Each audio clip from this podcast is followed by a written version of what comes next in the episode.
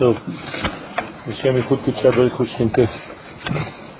אנחנו לא נוהגים לומר שלום, אבל uh, הלב uh, נמצא.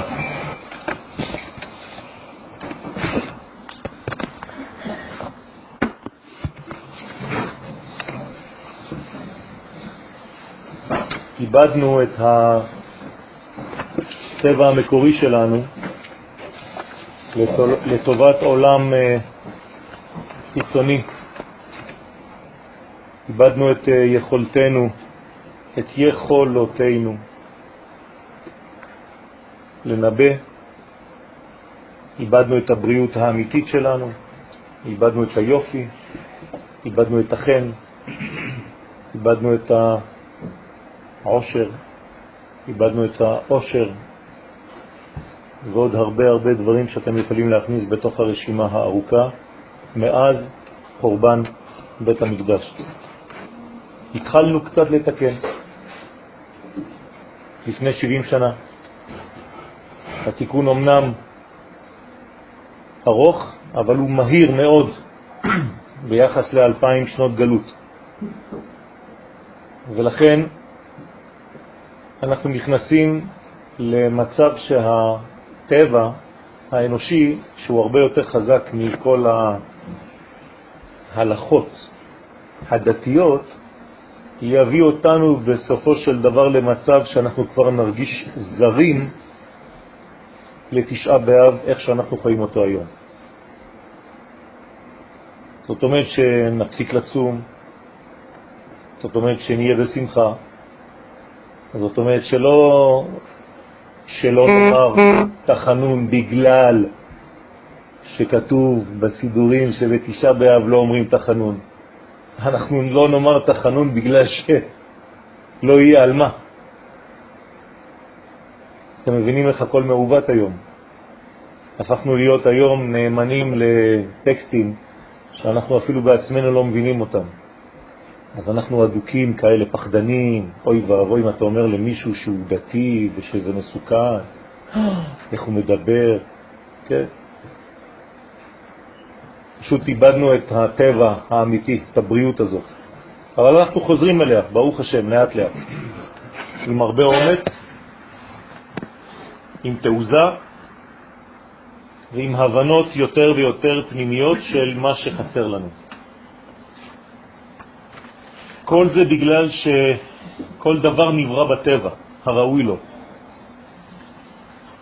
ואי אפשר למצוא נחת רוח, אי אפשר למצוא מנוחה, אי אפשר למצוא רוגע, אלא רק בטבע.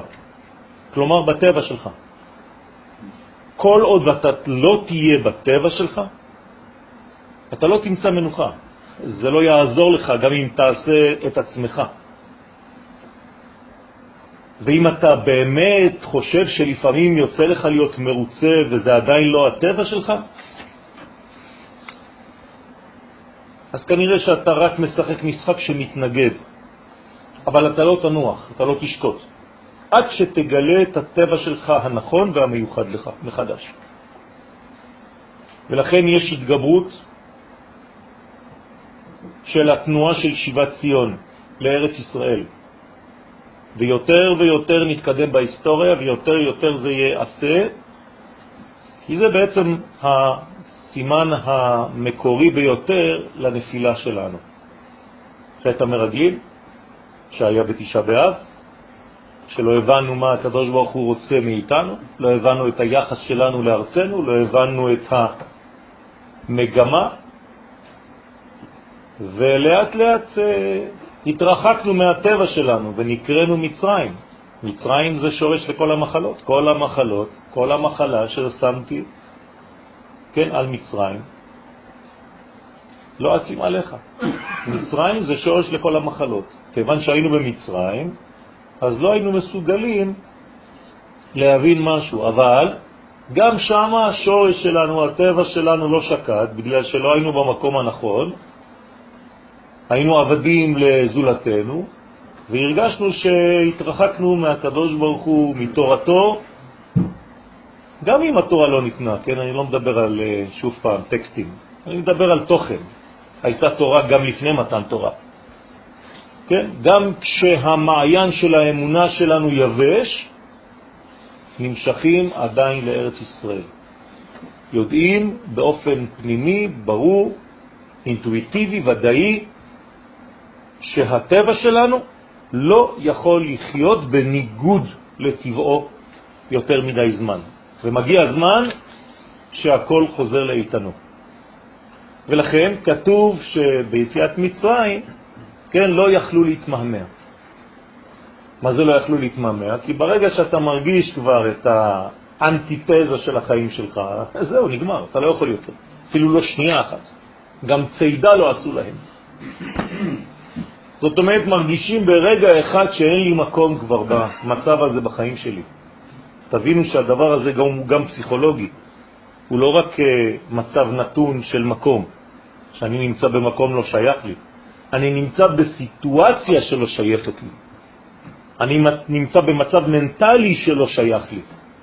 ומגיע הזמן שהחולי כבר לא יכול להתמשך, ואז אתה חוזר, אתה נס משם וחוזר לארץ ישראל בכל מובני המילה.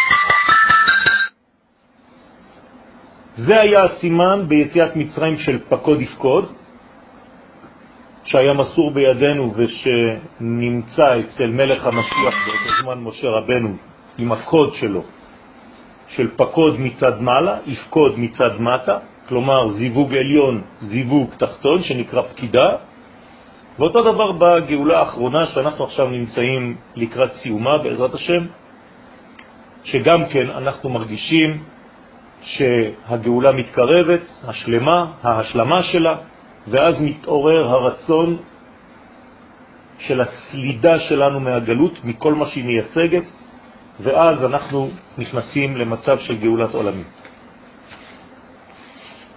הרב קוק אומר באורות, אורות הקודש, ג' עמוד קפ"ט, מיום שחרב בית המקדש ניטל כבוד מבית חיינו. וכנסת ישראל נדדה מארצה, נשמת העולם כהה, אורה כוסה בערפילים. תיאור מאוד מאוד חריף שמראה עד כמה נפשו של הרב נמצאת במצב כואב. הרב חי את מה שהוא אומר, הוא לא כותב בגלל שמישהו כתב ואני פותח ספר ומעתיק מה שאחרים אמרו כבר. הרב אמיתי, הרב חי, מי שמרגיש את הכאב של החורבן הוא אדם בריא. מי שלא יודע בכלל, אבל רק אמרו לו. יש שיר כזה, אמרו לו, אבל הוא לא הקשיב. הוא לא יודע, הוא לא מבין, זה לא ממנו. זה כתוב בלוח, לוח השנה, יום שלישי, תשעה באב. וואו, איך זה בא מהר, שכחתי. זאת הבעיה שלנו. אנחנו לא חיים את המציאות כמו שצריך. הרבה מאיתנו מזייפים. אם לא היה כתוב בלוח שהיום תשעה באב, ספק אם היינו מרגישים בכלל שזה היה היום. אדם בריא יודע שהיום חרב בית המקדש, וברגע שאני מדבר הוא היה אמור לבכות ולכאוב את השריפה הזאת, את האובדן הזה. לא בגלל שאמרו לי, בגלל שאני חש את זה, כי אני בריא. אדם בריא יודע מתי נכנסת שבת, בלי שיהיה כתוב שבת נכנסת בשבע וחמש דקות. הוא פשוט מרגיש את השינוי במזג חייו. אדם שטס וחוזר מחוץ לארץ, בתוך המטוס עיניים עצומות, צריך לומר, עכשיו נכנסתי למים הטריטוריאליים של המדינה שלי. אם הוא לא מרגיש את זה, הוא עדיין חולה. זה אומר שהוא עדיין לא חזר לנבואה לבריאות שלו. אומר הרב, מי שחרב את המקדש ניצל כבוד. נותנים לקדוש ברוך הוא משקל. כשאין משקל, אז הוא קל, וכשהוא קל מדי הוא הופך להיות כללה. מבית חיינו. בית חיינו, הבית של החיים שלנו.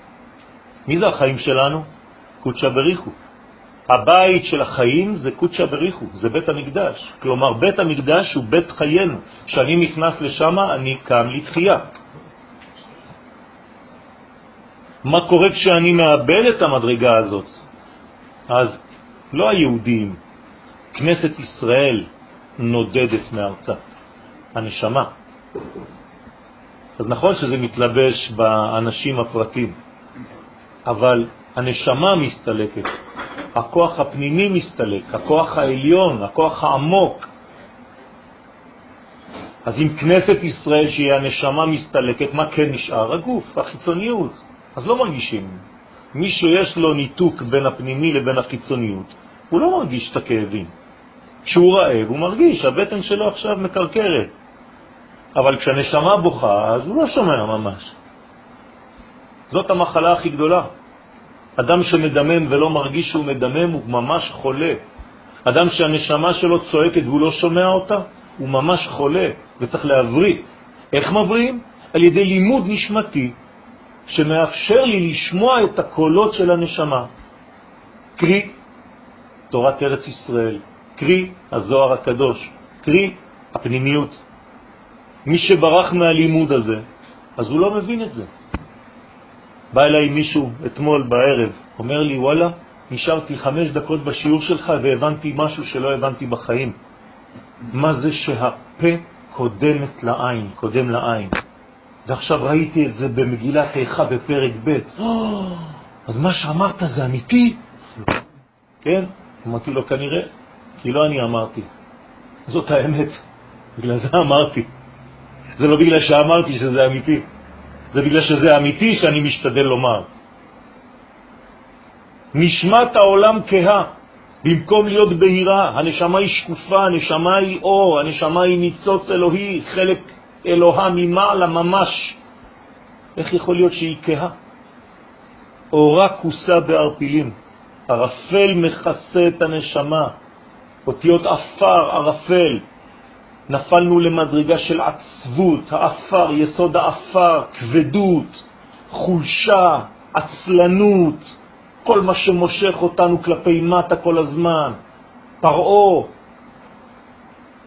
והנחש אפר לחמו, זה בדיוק העניין. ומזה אנחנו צריכים לצאת. פירוש, יום תשעה באב תסלחו לי על החסרונות, אני צריך להשלים כל הזמן אחרי השיעור, אני מתקן כי אני לא מצליח גם לכתוב וגם לתקן באותו זמן, אז אני מתקן תוך כדי אחרי זה. יום תשעה באב מציין את שיאו של חילול השם בעולם. אי אפשר לחלל את הקדוש ברוך הוא, את שמו של הקדוש ברוך הוא, את גילויו של הקדוש ברוך הוא יותר מאשר ביום הזה. לכן גם לא לומדים תורה עד עכשיו. עד שעות הצהריים. כי התורה היא בעצם גילוי שמו, ואתה עושה דבר שהוא לא קיים. ביום הזה יש חורבן, יש ניתוק. התוכן קיים, הוא קיים, אבל שמו לא מתגלה. זה חילול השם, זה השיא. זה נקרא גיד הנשה. יום תשעה באב מקביל בגוף האדם לגיד הזה. לגיד הנשייה, לגיד השכחה. ומי ששוכח ולא עושה מאמץ לזכור ולהיזכר, אז גיד הנשה שלו, חז ושלום, קיבל חבלה רצינית ודורש תיקון. תשעה באב הוא בעצם הספירה התשיעית שנקראת יסוד, שהשם האחר שלה, אחד משמותיו, זה גיד הנשה. הגיד ששואף רק להגיע לספירה האחרונה. הספירה התשיעית יסוד רוצה רק להגיע למלכות. תנו לה להגיע לשם. זה, זה, זה כלום.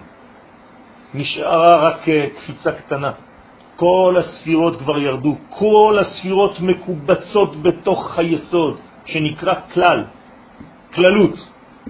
והכל מצפה רק לדבר אחד, להופיע במלכות, כדי שנראה את הסרט.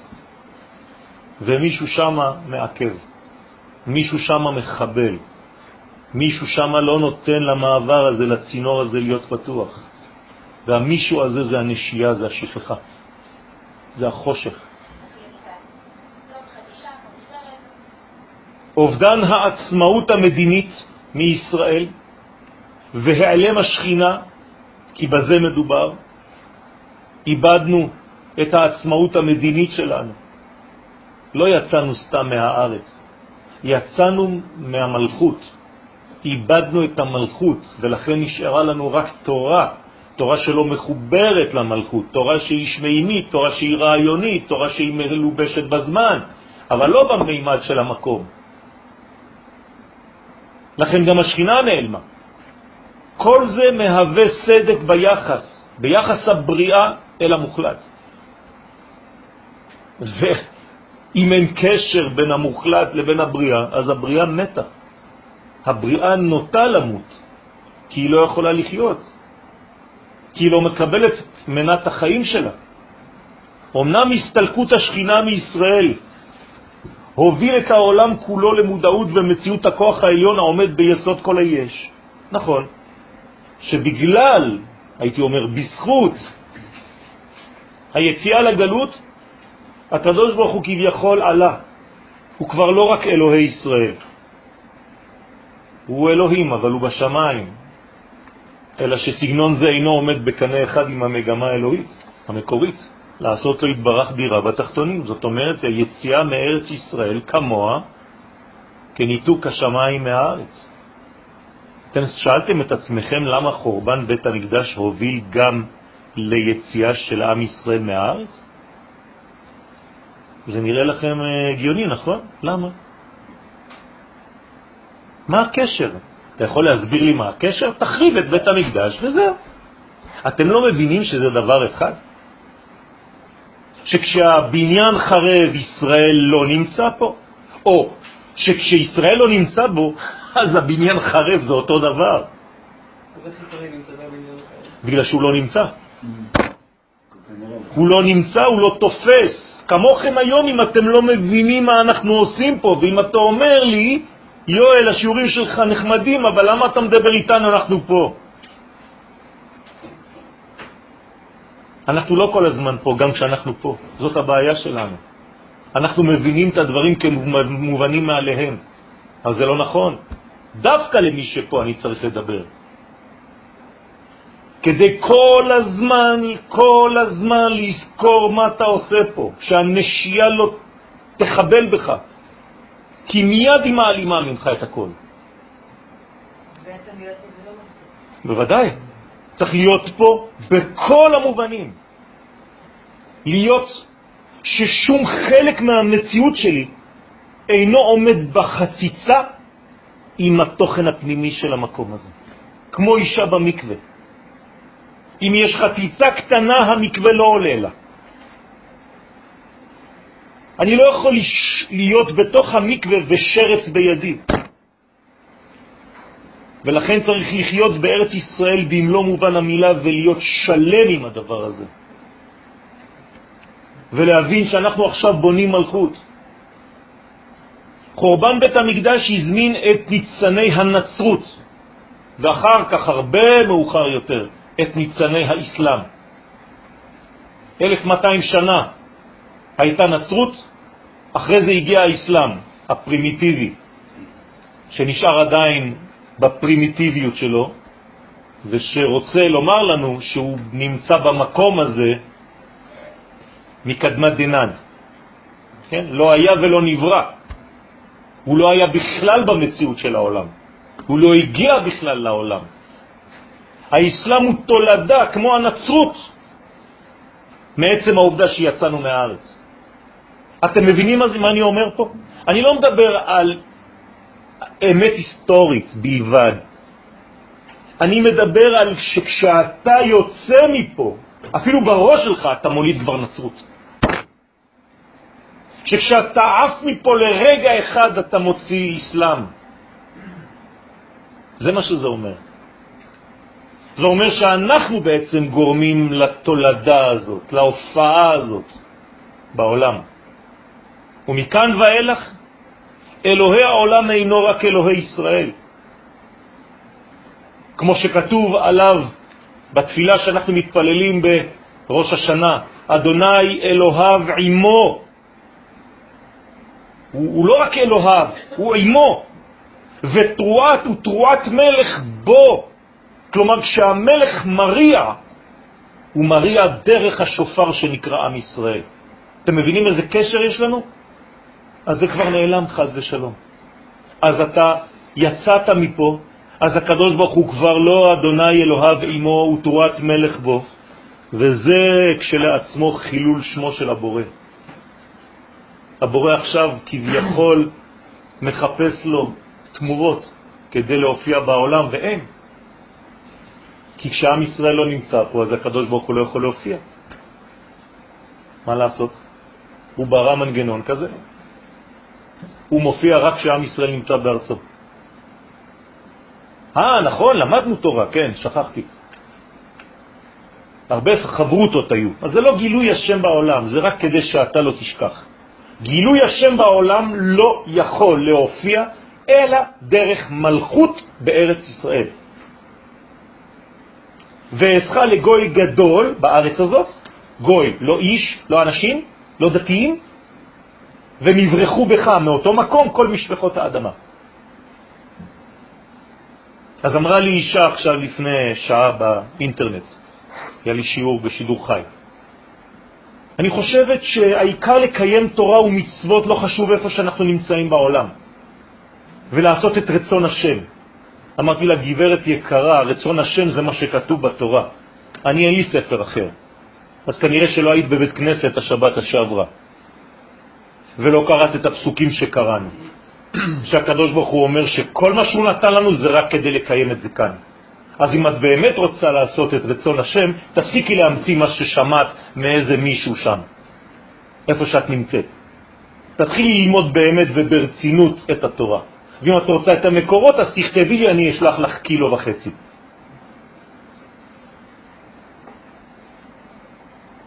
הרב קוק אומר באוצרות הראייה, על סמך דברי הארי הקדוש, קובץ זין, על דברי האריזל בשאר הכוונות דרושה לילה, תיקון חצות. אתם יודעים מה זה תיקון חצות, כן? תיקון חצות זה התיקון של המעבר מהגלות לגאולה. זה לא סתם שקמים בלילה ואומרים, כן? אותו דבר, כל הזמן זה מנטרה, אני צריך כל הזמן לחזור על הדברים, אבל זה חשוב. תיקון חצות, חצות זה לשון לחצות. זה עברנו את החצי. כשעברת את החצי אתה צריך לעורר את מה? את החזרה שלך לשכינה. איך קוראים לשכינה? רחל ולאה. לכן תיקון חצות זה תיקון של רחל ושל לאה. נקודה, זה פשוט מאוד. זה לא תפילה שכתובה בתוך הסידור שלי, שנקראת תיקון חצות. תעלו כבר, תעשו טובה מהרמה הזאת. אומר הארי הקדוש והרב קוק בעקבותיו, רזי תורה, הנה בדיוק על מה אני מדבר, לחיצונים נמסרו. כי אתם לא תופסים את הדברים בתוכן, אתם רואים את מה שכתוב בחוץ, זה מספיק. רזי תורה, אתם יודעים שרז זה בגמטריה אור, האור של התורה, ואור בגמטריה אין סוף. חס ושלום הלך לחיצונים, מה זה הלך לחיצונים? אתה לא רואה אותו כבר בפנימיות, אתה לא רואה כלום. דברים יפים אתה רואה רק בחוץ, אתה לא מצליח לראות אותם בפנים. זו מחלה מכאבת. והוא כאמור הרמז להופעת הנצרות בעולם. הרב כאן רומז בדיוק לנצרות. כי מה עשתה הנצרות ועודנה עושה? היא לוקחת את רזי התורה. יש אנשים שם שלומדים את סודות התורה וגונבים את זה לטובת הנצרות, כאילו וואו, איזו דת, שהכל בא מאיתנו, שהכל בא מאצלנו. ועל שם זה ובשם זה הם רוצחים במשך כל ההיסטוריה יהודים, עד היום, דרך ישמעאל, שלא ילכלכו את הידיים שלהם. גם היום הם רוצחים אותנו, מה אתם חושבים? אבל הם משתמשים בבני העוולה שיש לנו כאן, דרך החותמות שהם נותנים שם. באום, בניו יורק, הכל כך יפה, זה city that never sleeps. איזה יופי. אורות, זבל. תשעה באב מקביל לספירת היסוד. נקודת הזמן הזאת שייכת לגיד הנשה. היום שהיה אמור להוביל את עם ישראל לארצו בסוד הייחוד בין ספירת היסוד הזכר לבין ספירת המלכות הנקבה, הפך למנגנון של הרס, הקובר כל שנה מחדש חלק מכל מי שמזדהה עם עצת המרגלים. שעיקר חטאם היה נשייה מן התכלית המקורית. פשוט שכחו, או לא רצו לשכוח. תוצאה זהה. אז זאת אומרת שזה או יהיה רז או יהיה זר. בוודאי, ככה זה עובד. או, או, אין משהו.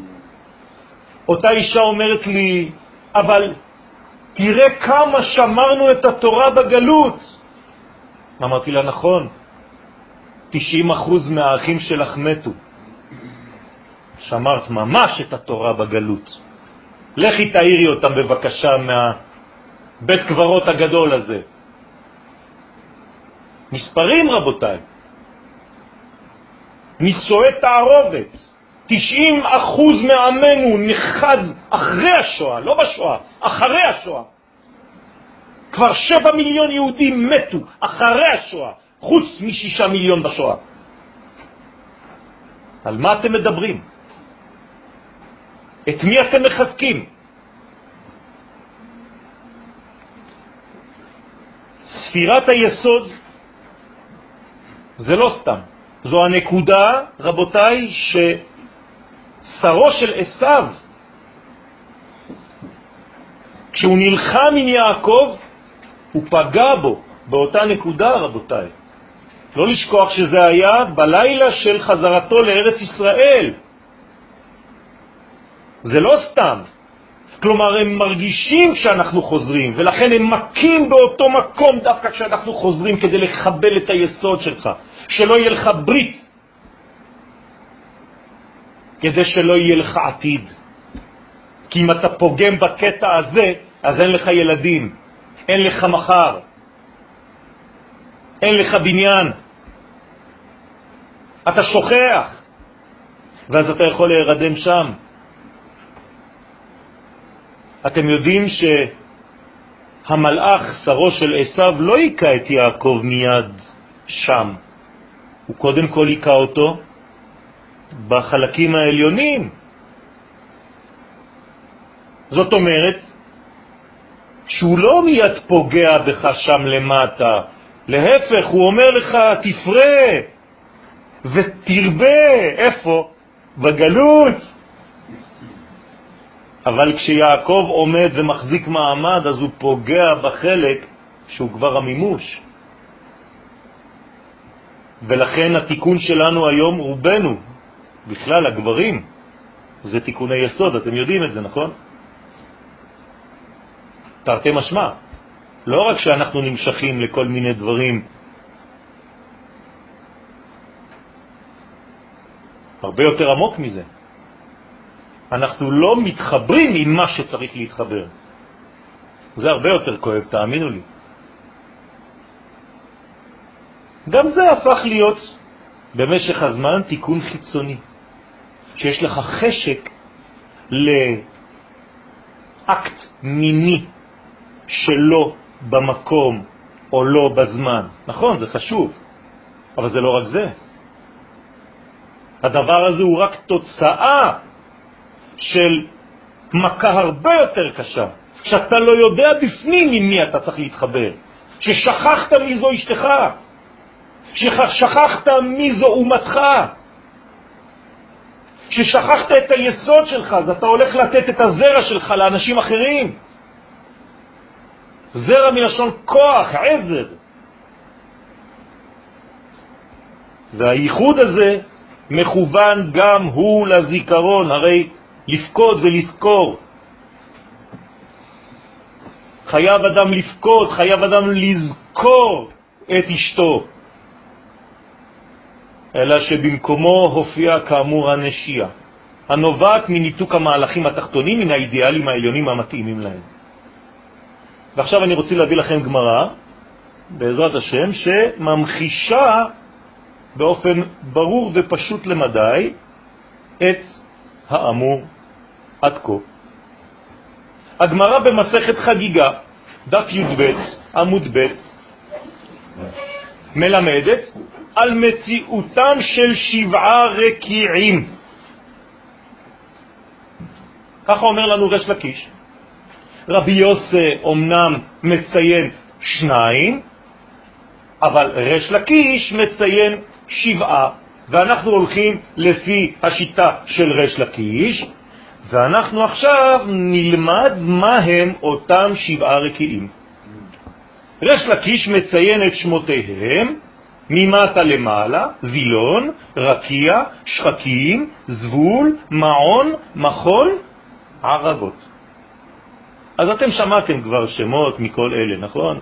ושוכן ערבות לרוכן, כל מיני שירים יפים, יום הכיפורים, העיקר שאתה מכיר בעל פה, עושה לך קצת איזה. כי חפץ להורגנו. שינה את זה מחום לקור. וילון, הרקיע הראשון, אני מצטט עכשיו את הגמרא, אינו משמש כלום. אז בשביל מה אתה קיים? 아, אה, בכל זאת, אלא נכנס שחרית ויוצא ערבית ומחדש בכל יום מעשה בראשית. מה זה, לא משמש כלום זה? שנאמר הנוטה הדוק שמיים וימצכם כאוהל לשבת.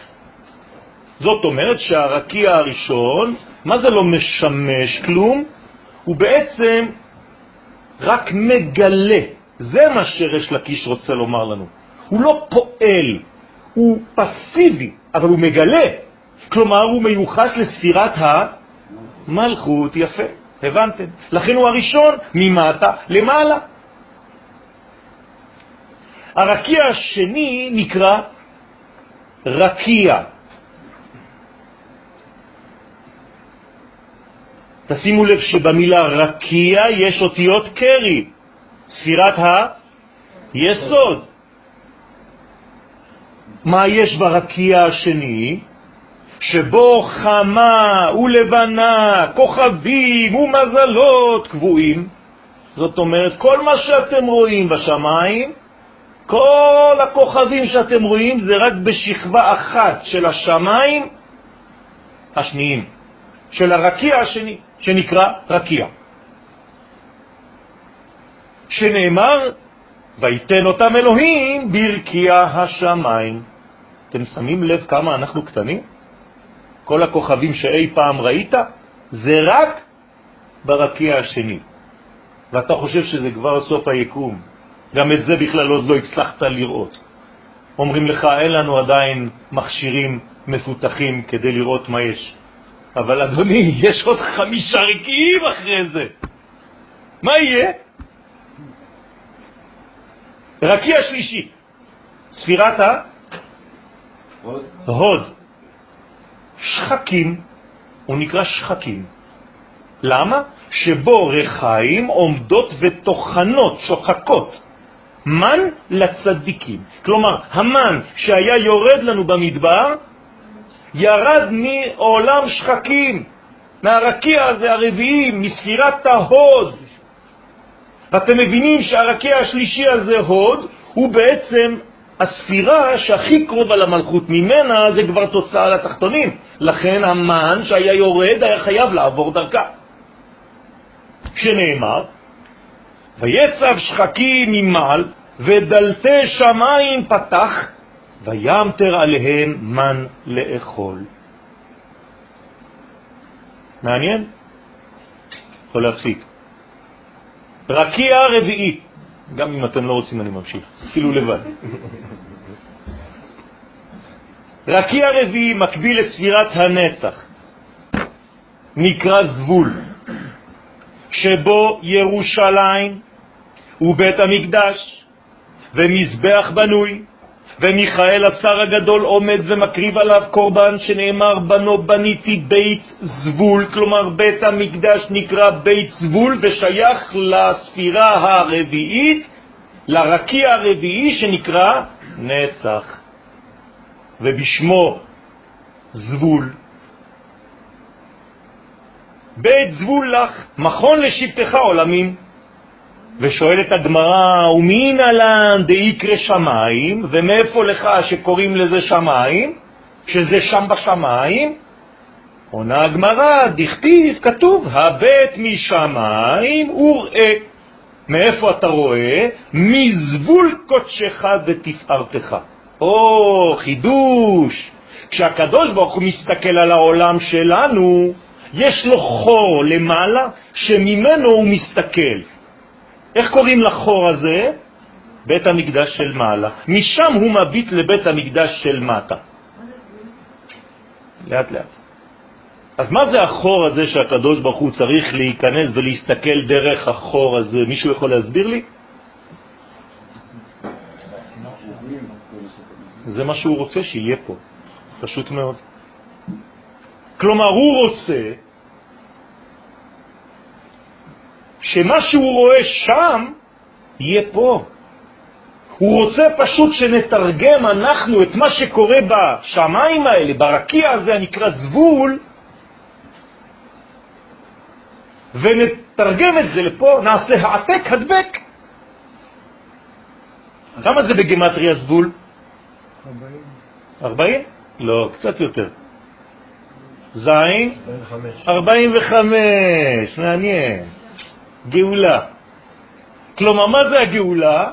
כשזבול מתחבר לעולמנו, כשהרקיע הרביעי הזה מתחבר לעולמנו, זאת הגאולה. כלומר, כשנצליח לתרגם את מה שיש שם, ומה יש שם? הנה, ירושלים, בית המקדש, מזבח בנוי, קורבנות, הכל. זה כל החור ותכולתו. אז למה יש שם ואין פה? איפה? לא בדיוק נכון. לא נכון, צודקת, צודקת, אבל למה זה חרב?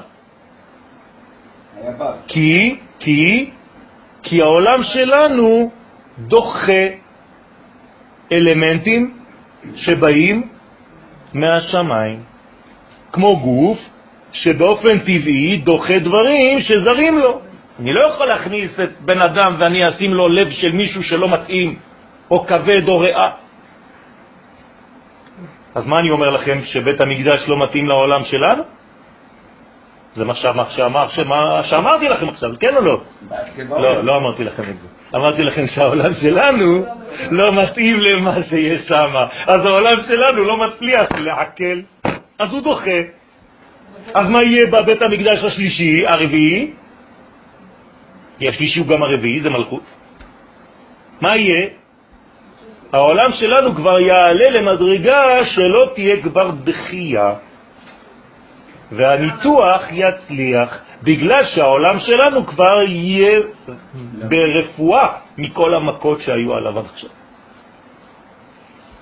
מצפים מאיתנו עכשיו עבודה, אתם מבינים את זה?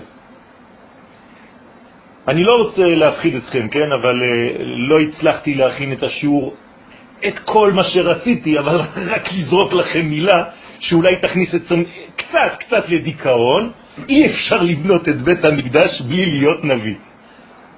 כלומר, אי אפשר לבנות את בית המקדש בלי נבואה. אז מי שרוצה מיד ככה להביא אבנים וזה, זה עוד לא. צריך קודם כל גילוי נבואה. זה, לא, זה, זה עובד ביחד, רבותיי. תשאלו אותי למה, תשובה לא לשיעור הזה. בסדר? כן, זה לא מספיק. לא מספיק, נכון, לא מספיק. הנבואה צריכה לחזור באופן רסמי. שאתה שומע כמו שאתה שומע אותי עכשיו מדבר. כאשר ישמע איש את רעהו, ככה משה רבנו שומע את הקדוש ברוך הוא. פחות מזה זה וואלו. הנבואה נמדדת לילדים. בסדר, אז תביא לי ילד שהוא ברמה הזאת.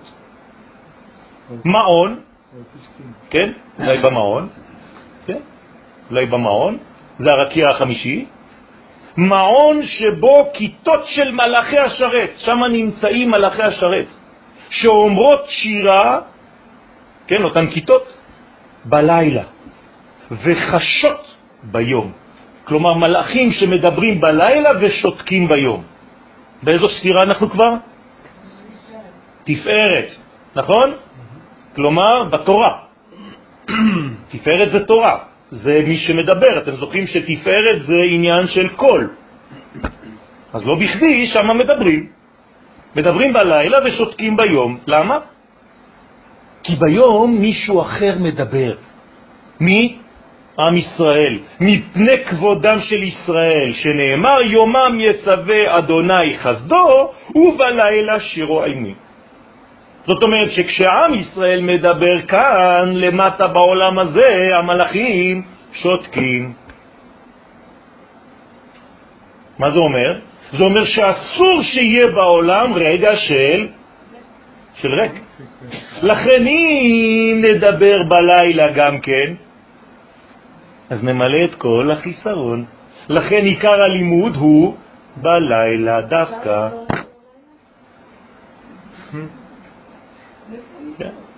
זה טוב געגועים, אה? נכון. אז הבוקר זה חסד, והלילה זה בעצם הדיבור. שלשום, שלשום, כן, יום ראשון, נתתי שיעור בירושלים, 700 uh, אה, תלמידים, שידור, לא בשידור טלפוני, כן? אולם. והסברתי להם שיש שני מינים של אהבה. יש אהבה מסוג המים ואהבה מסוג האש. אהבה מסוג המים זה אהבה שדומה לאח ואחות. זה זורם כזה, זה כיפי. ואהבה מסוג האש זה כבר עניין של אישות, מלשון אש, וזה בלילה. ומי שאין לו אהבה של מים ביום, אז גם אהבה של אש בלילה זה כבר לא אש. זה משהו אחר. וחייב שיהיה מצע של מים כדי שאהבת האש לא תשרוף את בני הזוג. אש אוכלתן. רבותיי, זה דברים מאוד מאוד עמוקים שלקוחים מתורת הסוד העמוקה ביותר. אני לא רוצה להיכנס עכשיו, רק לתת לכם רמז בשיר השירים, אלו שתי בחינות של אותה אישה, אחותי, רעייתי.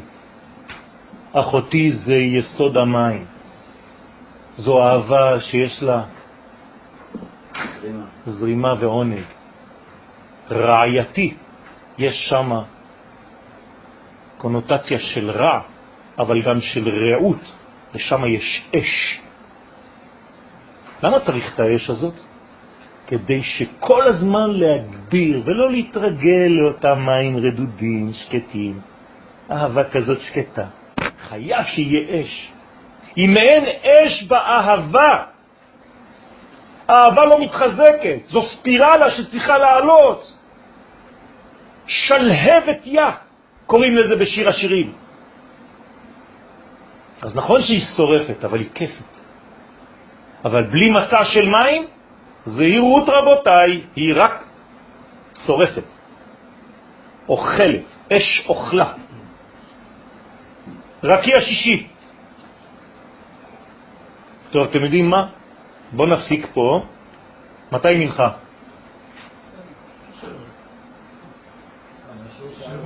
לא, מתי השיעור של הרב? כן. שש ורבע. אוקיי, יש לנו חצי שעה, אז אני הולך מהר.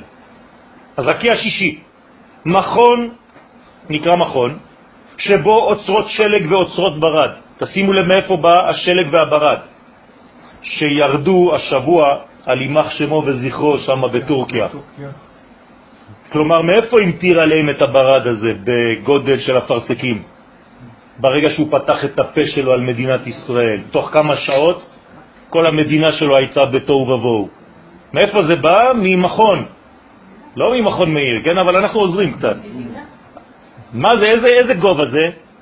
גבורה, רבותיי. תשימו לב איך זה מתאים. אש וברד, שלג וקיטור, רוח שערה עושה דברו. כל זה מהשמיים השישיים, הרקיע השישי.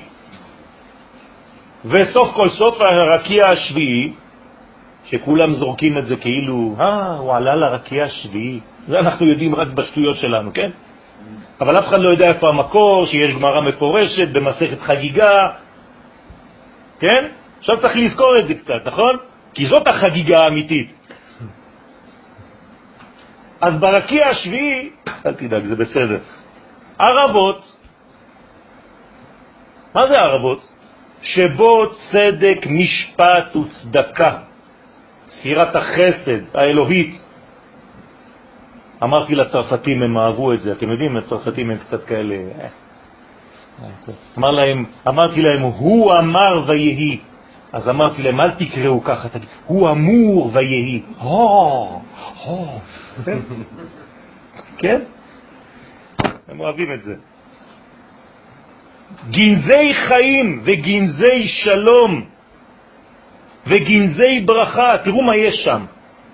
ונשמתם של צדיקים ורוחות ונשמות שעתיד להיברות, וטל שעתיד הקדוש ברוך הוא להחיות בו את המתים, צדק ומשפט וגנזי ברכה, דכתיב יישא ברכה מאת השם, נשמתם של צדיקים, דכתיב והייתה נפש אדוני צרורה בצרור החיים. כל פעם שאנחנו אומרים את זה, אנחנו מכוונים על השב... הרקיע השביעי הזה.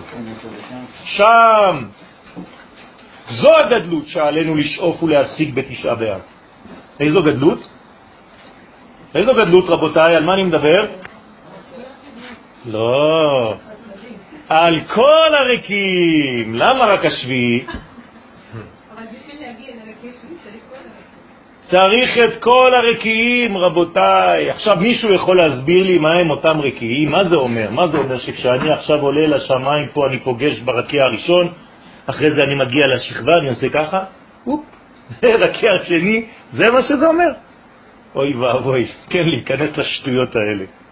זה אומר פשוט שמעל לראש שלנו, בפנימיות שלנו, יש שבע מדרגות אידיאליות, שאת אותן מדרגות אתה צריך לתרגם למציאות התחתונה שלך, שהיא בעלת שבע ספירות תחתונות. לכן העולם שלנו בנוי על הספרה שבע. כלומר, אני צריך לקחת את שבעת הרקיעים ולהפוך אותם למציאות ממשית. בוא עלינה, איפה אנחנו? אתם יודעים מה? בואו נעשה לנו הנחה. בואו ניקח רק את הרקיע הרביעי, זבול.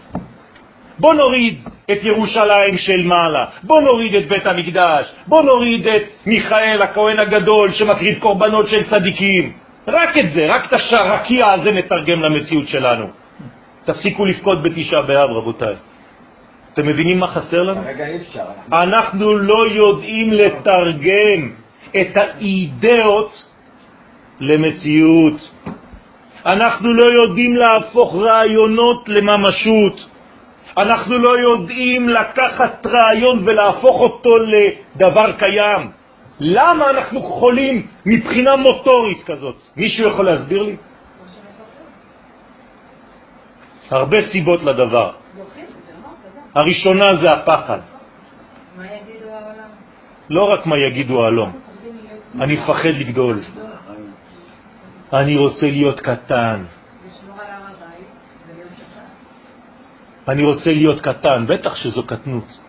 זו קטנות כי זה מונע ממני בעיות, אני אין לי מה להתעסק, תעזבו אותי מהקודש. אתם יודעים מה זה קודש? זה תפוח אדמה לוהט. במלחמת ששת הימים זכרו את התפוח הזה, וכל אחד העביר לשני, וכל אחד אומר, זה שרף, שרף, יעזוב אותי, לא רוצה להתעסק עם זה. זאת הבעיה שלנו. חסר לנו אומץ, חסר לנו את הרצון לגדול. אנחנו עדיין במנטליות שלנו גלותיים, עצבנים דתיים, פחדנים.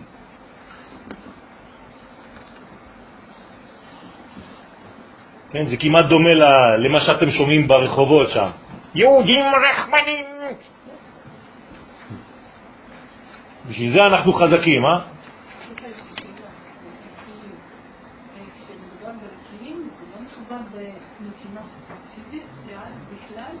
לא. נכון, נכון. אני אומר שהתוצאות האלה באות ומופיעות בעולמנו מהמחשבה האלוהית שנמצאת בקומה הזאת. זו הגדלות שעלינו לשאוף ולהשיג בתשעה באב, רבותיי. בואו נפסיק לבכות קצת על העבר שמת, ונתחיל קצת לבכות על התחייה שעדיין לא מתממשת. מספיק, אני מוסיף, היא מתממשת, אבל לא מספיק. עלינו להתייחד עם זבול קודשך ותפארתך. אתם אומרים את זה, נכון? בתפילות, זבול קודשך ותפארתך. אז מה, זה סתם מילים? אנחנו זורקים מילים באוויר? כי רק בכך נצליח לתקן את המציאות, בהעלותה אל שורשה. יאיר, אתה איתנו? אני מרגיש כל אחד מתי הוא יוצא, תאמינו לי. אני רק לא אומר לכם. מדי פעם ככה אני קולע. הבנה זו פורסת בפנינו את המשנה האמיתית של כל הסיבות לכל הצרות העולמיות, רבותיי. כל הצרות שאתם מכירים אותן ונמאס לכם מהן, כל זה בא מתשעה באב, מהחיסרון הזה. אתם מבינים את זה? אז במקום להתחיל לטפל בבעיות הספציפיות הקטנות, בואו נטפל פעם אחת ולתמיד טיפול שורש בבעיה המקורית. הכל בא מזה. כל הרע יוצא מנקודה אחת בלבד, והיא העובדה שאור השם מעוכב מלהופיע. זה כל כך פשוט, כל כך בריא. הרי אם האור נמצא ומופיע, אין לך כבר שום בעיה, הכל כבר ברור. עד שיתקיים הפסוק בספר בראשית, פרק מ"ה, ולא יכול יוסף להתאפק לכל הניצבים עליו. זה כל הספירות, אתם יודעים, הן יושבות על היסוד, מסכן. ספירת היסוד יש לה וואחד כובד, משקל על הראש. כן, יוסף הצדיק, יש לו ספירת מעליו. מה יש מעל היסוד? הוד. מעל ההוד יש נצח, מעל הנצח יש תפארת, מעל התפארת יש גבורה, מסכן יוסף, דק, דק, דק, כל הזמן מוסיפים לו אחד, בסוף הוא לא יכול להתאפק יותר. אז הוא יורד למלכות. ויקרא הוציאו כל איש מעלי. זהו, ולא עמד איש איתו בהתוודע יוסף אל אחד. לזה אנחנו מצפים, רבותיי. הרב קוק ממחיש את המצב הזה ותולה את הנזקים בהיעדר גילוי אור השם במציאות. אתם רואים כמה זה ברור, כמה זה פשוט. וכך הוא כותב בעולת ראייה, עמוד קכ"ז, תשימו לב, דברים כל כך פשוטים, אבל כל כך גדולים. אומר הרב, ההכרה באה, ואני מפרש תוך כדי, פירוש, הפנמת מקור הבעיה מגיעה רק מתוך תשובה עליונה של בינה, שזה נקרא הכרה. אז ההכרה באה כשכל הקלקולים הפרטיים באים רק מחסרונה של הערת החיים הכלליים. תראו, כל השיעורים שלנו במשך כל השנים במשפט אחד. שכחתם את האור של הכלל. בגלל חיסרון של החיות שאינה מגיעה לעולם הזה בהיעדר בית המקדש, שזה אור הכלליות. ממשיך הרב, חורבן בית המקדש שנטל כבוד מבית חיינו, הוא, הוא הגורם שעולמנו נחשך. יותר פשוט מזה אין. כל הבעיה, כל החושך שאתה מרגיש, כל המועקה שאתה מרגיש, כל העצמות, כל העניות שיש בעולם, כל הכאבים שאנשים מרגישים, כל החולים שנמצאים עכשיו בבתי חולים, ואלה שלא הצלחנו להציל, כל זה בגלל שאין בית מקדש. בזמן בית המקדש יונקת האומה את חייה מן האידיאל השלם שהוא מייצג, ובחורבנו נקפד פתיל חיים זה. אז אני מחכה לשאלה, איך יכול להיות שכשהיה בית המקדש היה חורבן. הרי אם יש בית מקדש, זה סותר חורבן. אתם מבינים את השאלה? אותה שנה שבית המקדש חרב, היה בית מקדש? היה, אז מה אתה מבלבל לי את המוח? אז למה הוא חרב? מישהו יכול לענות? מה? הוא היה חרוב. זאת אומרת, איזה בית מקדש נחרב קודם? זה של הרצון שלנו. אתם זוכרים שסיפרתי לכם פעם באחד מהשיעורים שיש שתי קומות? הסגולה והבחירה. איך קוראים לבית המקדש? בית הבחירה. מעניין. כשאתה כבר לא בוחר עוד בבן הזוג שלך, אז אתה כבר החרבת את הבניין.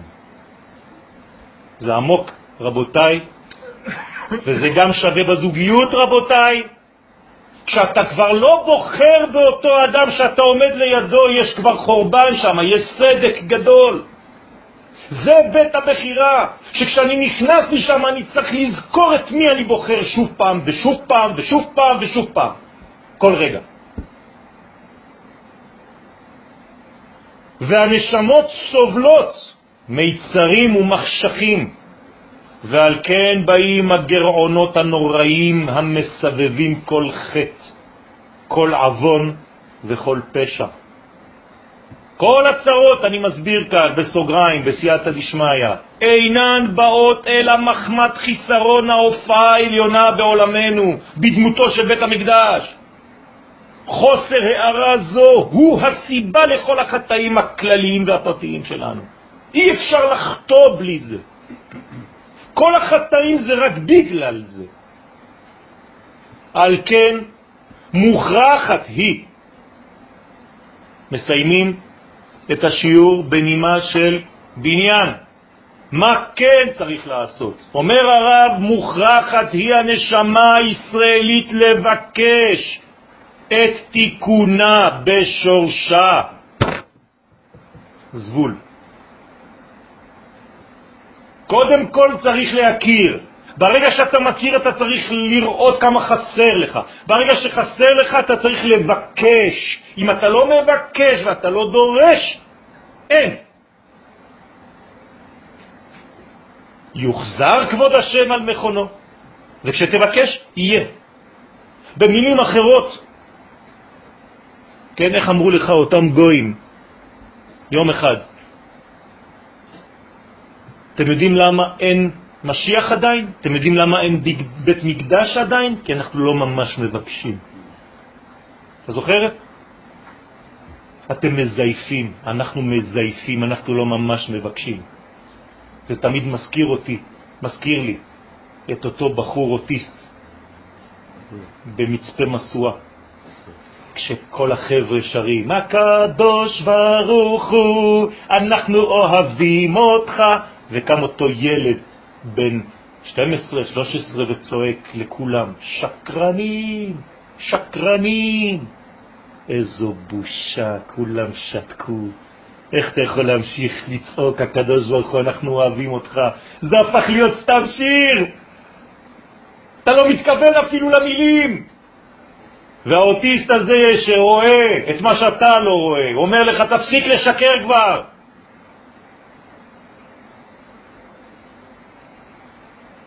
השכינה המלובשת בעם ישראל היא סוד הכבוד האלוהי, וזאת בתנאי שהאומה בארצה, ממלכת כהנים וגוי קדוש. אי אפשר לפעול זאת אחרת, רבותיי, ריבונו של עולם, בכמה מילים אפשר לומר את זה. נפל עליי אתמול לקרוא את הקטע הזה. מלכה ושריה בגויים אין תורה, גם נביאיה לא ראו חזון מאת השם. אין נבואה, אין מלכות, אין ממשלה, אין כלום. אז אין תורה גם.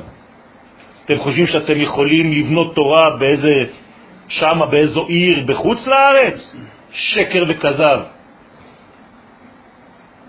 יגלה הדר הקודש וזיבו בעולם. אלו ההבטחות הטובות, שאם נבקש את התיקון בשורש, הנה מה שיהיה לנו. כבוד השם יחזור על המקום שלו, על מכונו, יגלה הדר הקודש וזיבו בעולם. אין לי זמן לפתח כל מילה.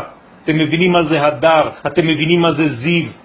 הדר זה לא סתם מילה שהרב אומר כי היא יפה, היא מתלבשת לו עכשיו במה שהוא רוצה לומר. הדר זה התיקון של המלך השמיני. הרב מדבר קבלה פה, מי שלא למד סוד הוא חושב שזה סתם פואמה, שזה שירה, הוא לא יודע אפילו על מה הרב מדבר. הרב מדבר על התיקון המושלם, על מלך הדר, שהאישה שלו קוראים לה מהתבאל. יגלה הדר הקודש וזיבו בעולם, והכל ישוב על מכונו. ותבנה בית המקדש במהרה בימינו. זה מה שאנחנו מבקשים, במהרה. למה כל הזמן במהרה?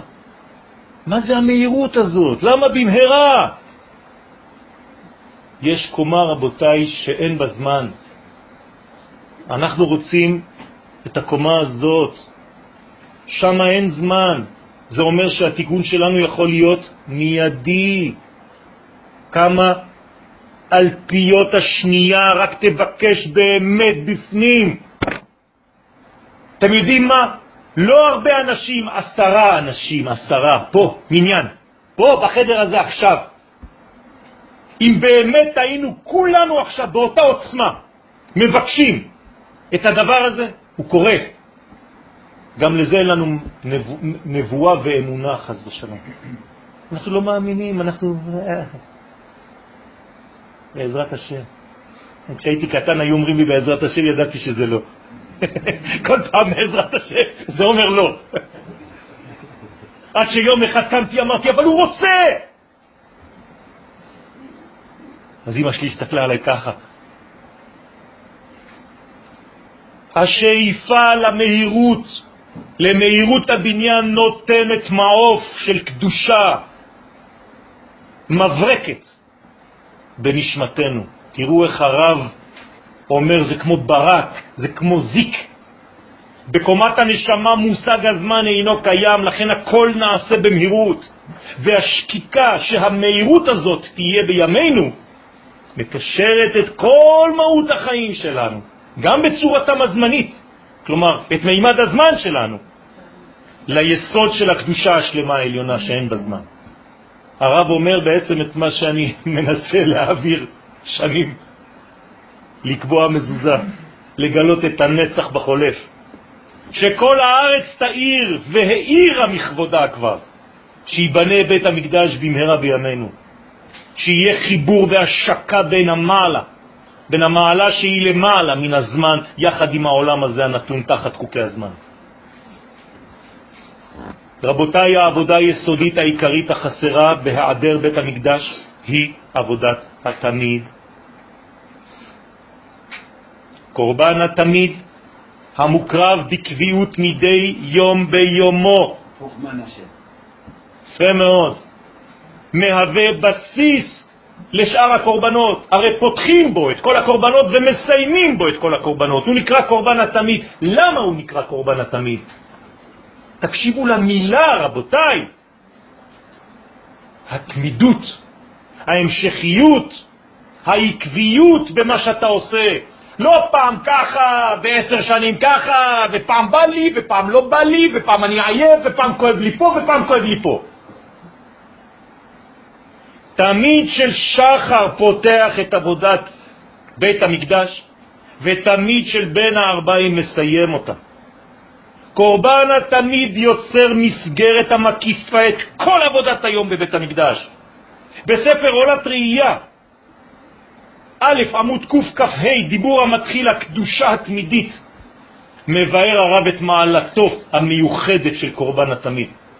ואני כל הזמן מתפעל ומתפלא מחדש. על מה לא כתב הרב קוק? על מה הוא לא כתב? הוא כתב על הכל! איזה מלאך מהשמיים שלחו לנו.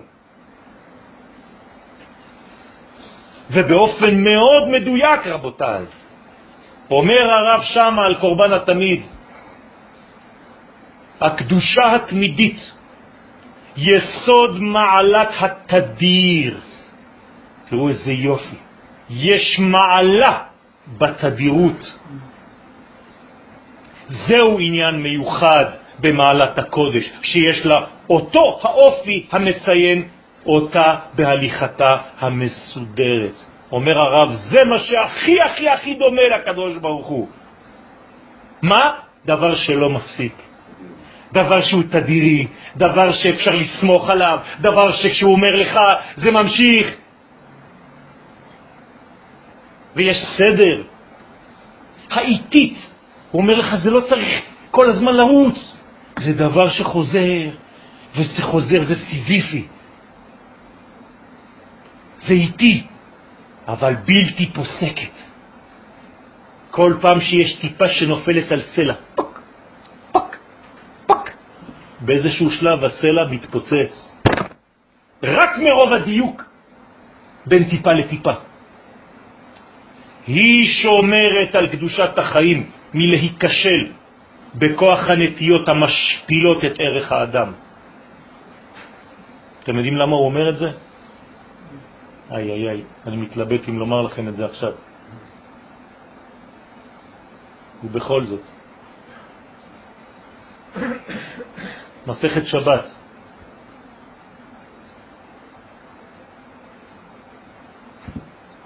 דף ס"ב, עמוד ב',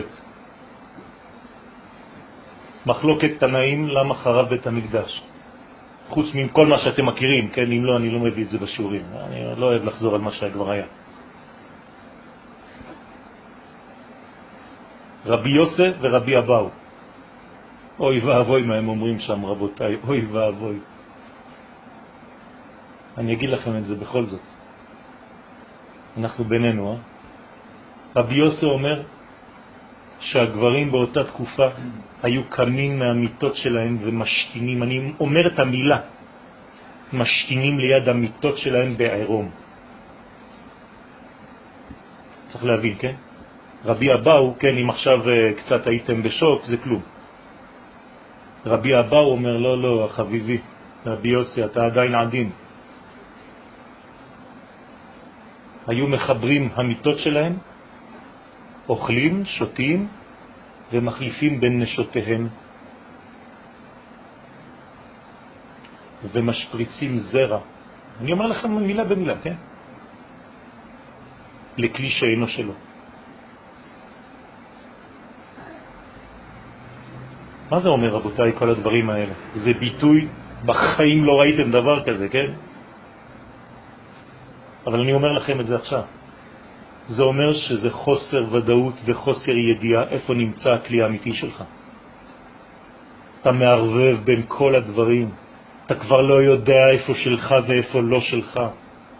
אתה לא יודע איפה להשתין, אתה לא יודע איפה להתרוקן, ואני מצטט מילה במילה, רבותיי. מן הדבקות בטבע החיים והבשר, לזה, ולכן הבאתי את זה עכשיו, לזה מכוון הרב כאן. שזה להיכשל בכל הנטיות המשפילות את ערך האדם. הוא מדבר על הגמרא הזאת, רבותיי. מקדשת היא בהשפעתה את כל החיים, צריך לחזור לקידוש החיים, הקבועים, הקבועים בקביעות, אפילו לימוד תורה בקביעות עדיף על ללמוד עשר שעות יום אחד. כל יום חמש דקות יותר חזק, רבותיי. באותה שעה, באותו מקום. ומרימה אותם תמיד בלא הפסק, מדרגה אחר מדרגה, בקו ישר, לא בעולם של עיגולים, גם כאן נטייה של הרב לחזור לתורת הסוד, יושר ועיגולים, לחזור ליושר.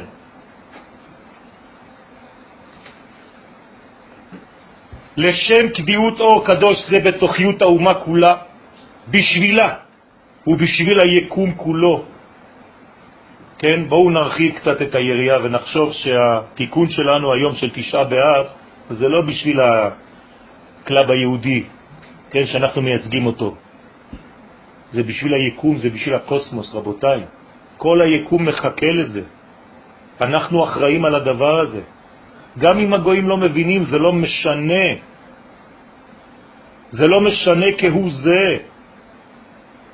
זה בשביל כל היקום, בשבילו, בשביל הקדוש ברוך הוא, בשביל שמו.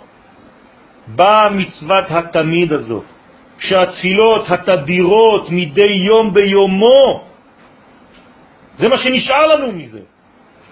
כל יום באותה שעה אתה מתפלל, כל יום, שחרית, מנחה, ערבית, זאת הקביעות הזאת. רבותיי, לא לזלזל בזה, זה מה שנשאר לנו, זה לשד מאותו כוח ראשוני. יונקות ממנה את לשד הקודש שלהם. תפילות כנגד תמידים תקנו. ברכות כ"ו.